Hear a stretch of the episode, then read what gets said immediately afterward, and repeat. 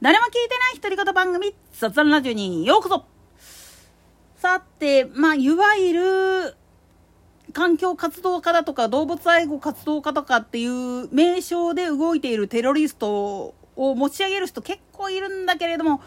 彼らのやってることなんていうのは大人げないどころか、むしろ尻滅裂すぎて話にならんのですわ。なんでやねんなぜなら、まあ言ってみるとこういう名画なんかを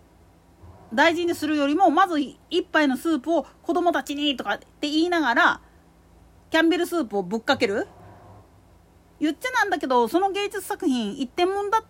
た場合それを修復するのが不可能だった時の弁償って誰がやんねんっていう話です。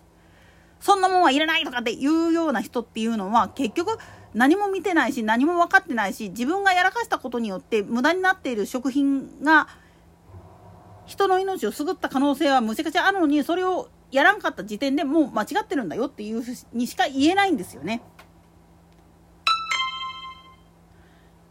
大事なことっていうのは真の活動家は絶対に自分から名乗りませんそんなことは。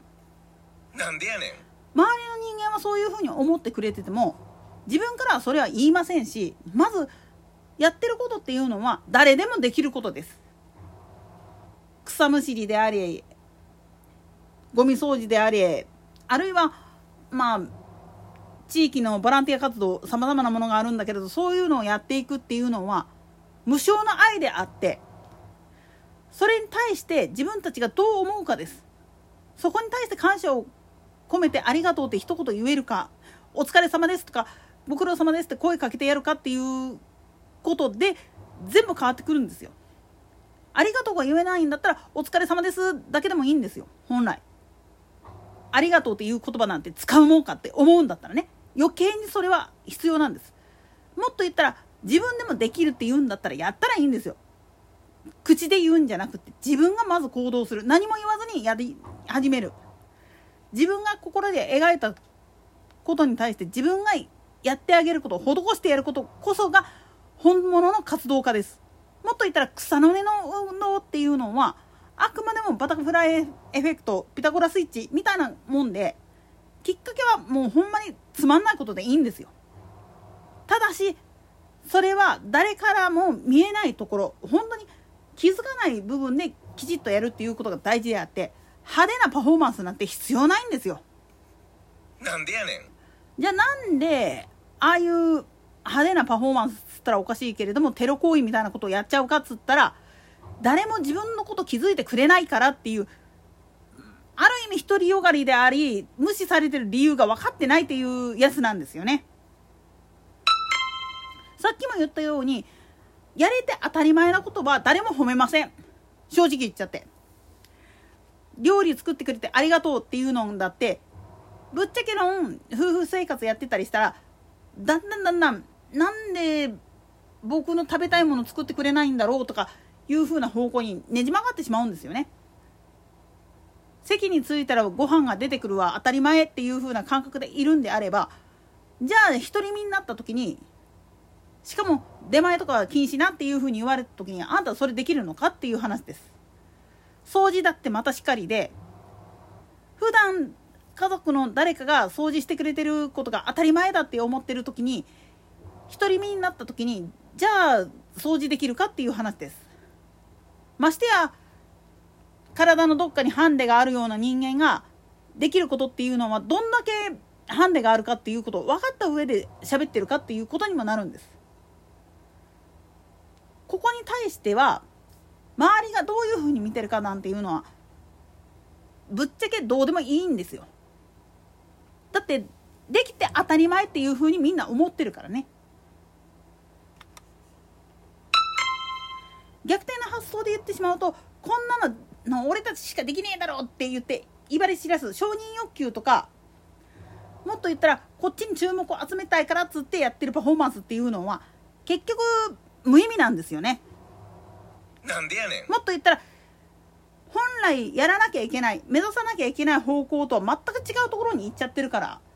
だから意味が通じなくなっちゃって活動家イコールテロリストっていう風な感じで見下されちゃうんですよ他の人たちが。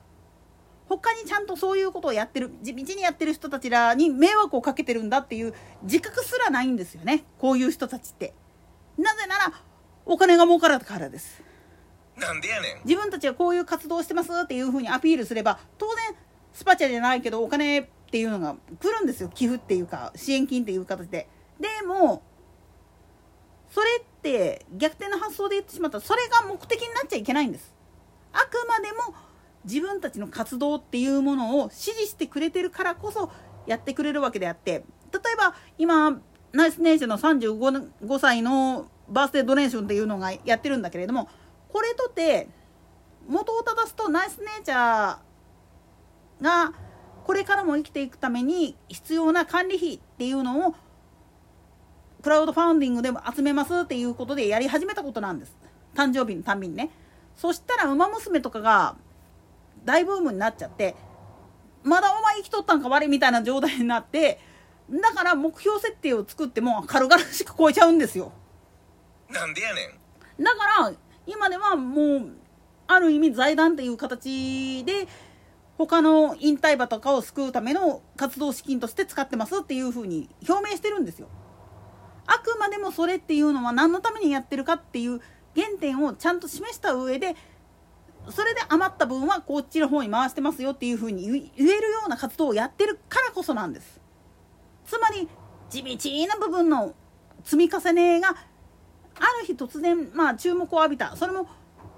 ひょんな形で注目されたからこそなんですよね。でもそこにはいわゆるテロ行為みたいなことなんていうのは一切やってないんです。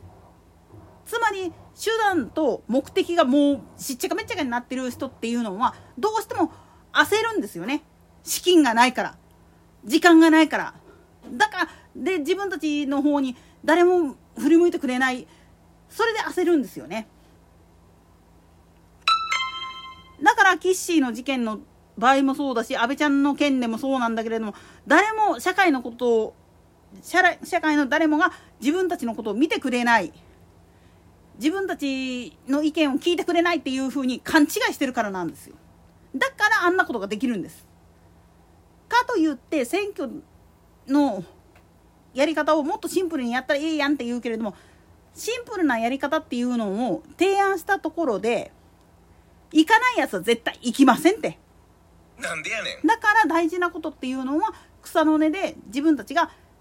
支援している人たちの名前を言い続けることとそして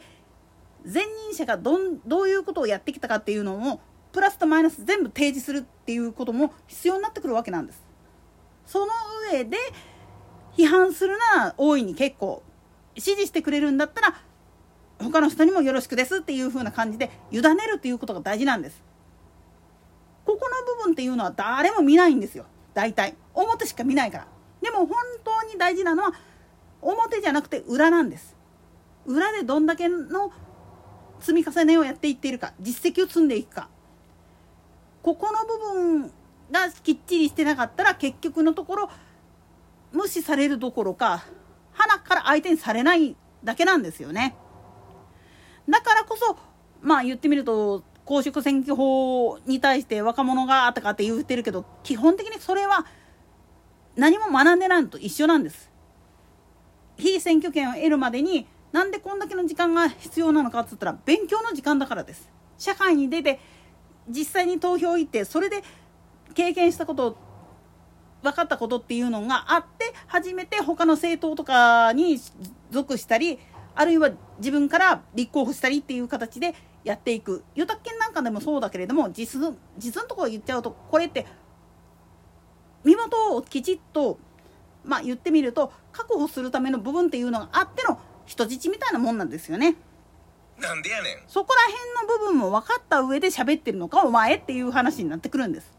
だから本当に草の根の部分のところができてないやつが偉そうなことを言ったかって誰からも無視されるだけですせっていう話です。といったところで今回はここまで。それでは次回の更新まで。ごきげんよう。